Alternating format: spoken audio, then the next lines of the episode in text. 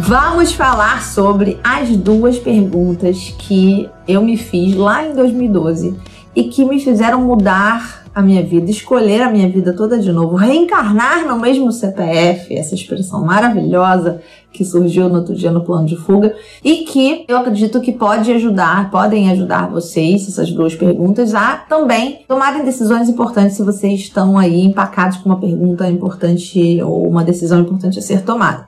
A primeira dessas perguntas, acho que para eu contar isso, eu tenho que contar o que estava acontecendo em 2012, né? Em 2012, para você aí que está chegando agora não me conhece, tão rapidinho.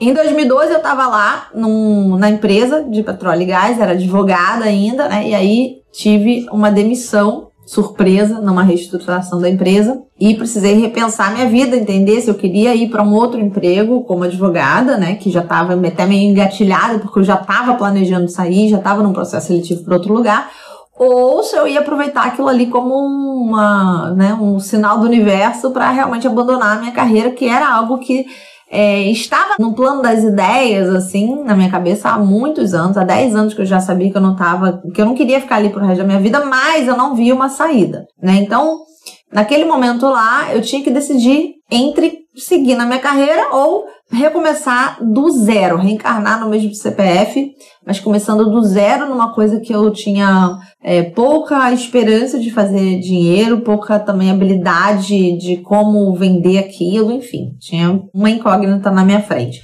E, obviamente, muito medo. E a primeira pergunta é, as duas perguntas são, na verdade, eu desdobrei uma pergunta que tem num livro chamado Trabalhe Quatro Horas por Semana, do autor é o Tim Ferriss, Timothy Ferriss, e eu gosto de fazer essa pergunta em duas etapas, então virou duas perguntas para mim. A primeira é a seguinte: se tudo que você está achando que pode dar errado se você fizer essa coisa que você está querendo fazer, qual é o pior cenário que pode acontecer? E aí eu pensei, cara, se eu parar de advogar e for tentar a vida escrevendo meus livros, que era o que eu pensava lá em 2012 que eu ia estar fazendo até hoje, né? E aí a gente não ia estar aqui gravando. Se eu fizer isso e não der em nada, não conseguir vender um livro, não conseguir fazer nada, pagar nenhum boleto, pagar a escola do meu filho, aluguel, condomínio, IPTU, esse dinheiro que eu tinha de uma indenização, porque acabei de contar para vocês que fui demitida, né? Ele ia durar X meses. E aí, o que, que eu ia fazer depois desses X meses? Eu pensei, qual o pior cenário? Puxa, é, o pior cenário seria voltar a advogar, né? Mas isso seria razoavelmente fácil. E também foi muito esclarecedor para mim perceber que o pior cenário era eu continuar na vida que eu estava antes, né? Então isso era um sinal de que tinha mesmo que escolher a mudança. Mas eu pensei assim, mas e se nem isso eu conseguir, se eu for parar no meio da rua, não tiver onde morar, qual o pior cenário? Falei, bom, o pior cenário seria, pô, eu falo inglês, sou professora desde 15 anos, falo inglês desde criança, meu inglês é muito bom, isso já abre muitas portas. Eu poderia me mudar para um lugar no interior do Nordeste, uma cidade pequena, que lá o custo de vida é mais barato do que no Rio. Então eu poderia morar talvez num, sei lá, no interior da Bahia, e encontrar uma cidadezinha onde tivesse uma pousada. Chegava lá, apresentava meu currículo de porra nenhuma que eu sei fazer de hotelaria, porém, um inglês bom e aí uma habilidade também de lidar com pessoas, porque 15 anos no mundo corporativo, fazendo reuniões e atendendo clientes do mundo todo, você pega um pouco de dessa manha de atender gente de diferentes culturas. Então, isso me ajudaria lá. Eu poderia ser, né? Começava na recepção, eu já estava começando na minha cabeça a crescer na carreira, inclusive dentro da hotelaria, né? Já me via como depois de um tempo gerente do da pousada. E aí eu poderia, inclusive, trabalhar por um salário bem baixinho, mas em troca de um quartinho para eu morar com meu filho. Meu filho, na época, tinha três anos. Eu pensava, cara, eu e ele, a gente, pô, uma maulinha, a gente se enfia em qualquer lugar escola pública e, porra, comer peixe com os pescadores nesse vilarejo lá XYZ que eu na minha cabeça ia morar. E aí eu percebi, de repente, né, a luz se fez de que, cara, que esse plano, esse pior cenário seria um ótimo plano B, na verdade, né? Porque era um cenário maravilhoso. Eu achei muito legal, de repente, morar no mar, perto do mar, no interior, no Nordeste, a galera, né, porra, de bem com a vida, galera alto astral, nordestinos maravilhosos, meu pai nordestino, alagoano, falei, pô, vou estar tá em casa e tal. E aí, falei, cara, tá bom, tá aí. Esse pior cenário já não me assusta mais tanto. Meu medo já diminuiu, né? Então é muito importante esse tipo de pergunta, porque o medo, ele se alimenta do desconhecido. Então, se você puder trazer perguntas para aumentar a sua clareza sobre o que, que você realmente está temendo, o medo muitas vezes vai diminuir.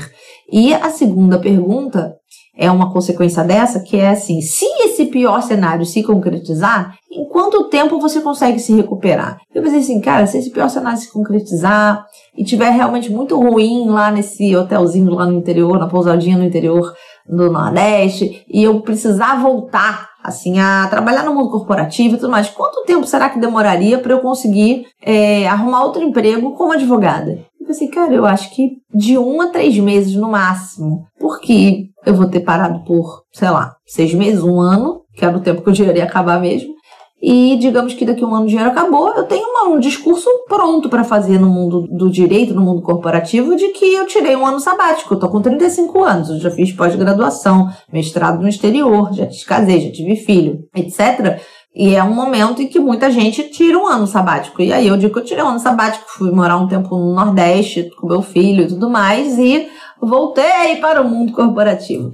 E quando eu percebi que o tempo de recuperação do pior cenário também não era tão grande assim, eu falei, cara, não tem nada que me impeça de escolher a minha vida, nada real que me impeça hoje de fazer exatamente o que eu queria estar tá fazendo. Eram tudo medos, é, sei lá, caraminholas da minha cabeça, né? Crenças e coisas que por não parar para pensar nelas eram pareciam ser muito maiores do que verdadeiramente eram, né? Então, sei lá, que eu tava imaginando que eu ia passar fome debaixo da ponte, na sarjeta, no meio da rua, etc. E olhando com real atenção, caderno e caneta na mão, para realmente fazer o brainstorm disso tudo, eu percebi que não era nada disso. Então hoje, se você tá aí numa situação de encruzilhada, de empacamento, com uma grande escolha, uma decisão importante a fazer, eu sugiro que você se faça essas duas perguntas. Se você fizer isso que você quer fazer, seguir esse seu sonho e tudo der errado, tudo que for possível dar, dar errado, o que, que é o pior cenário que pode acontecer?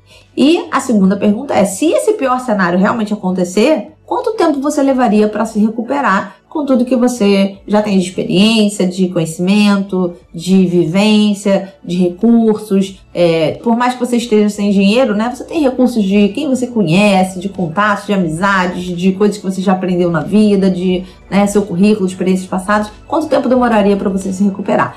E com essas perguntas, eu espero que você consiga tomar as decisões que você precisa tomar aí e escolher a sua vida.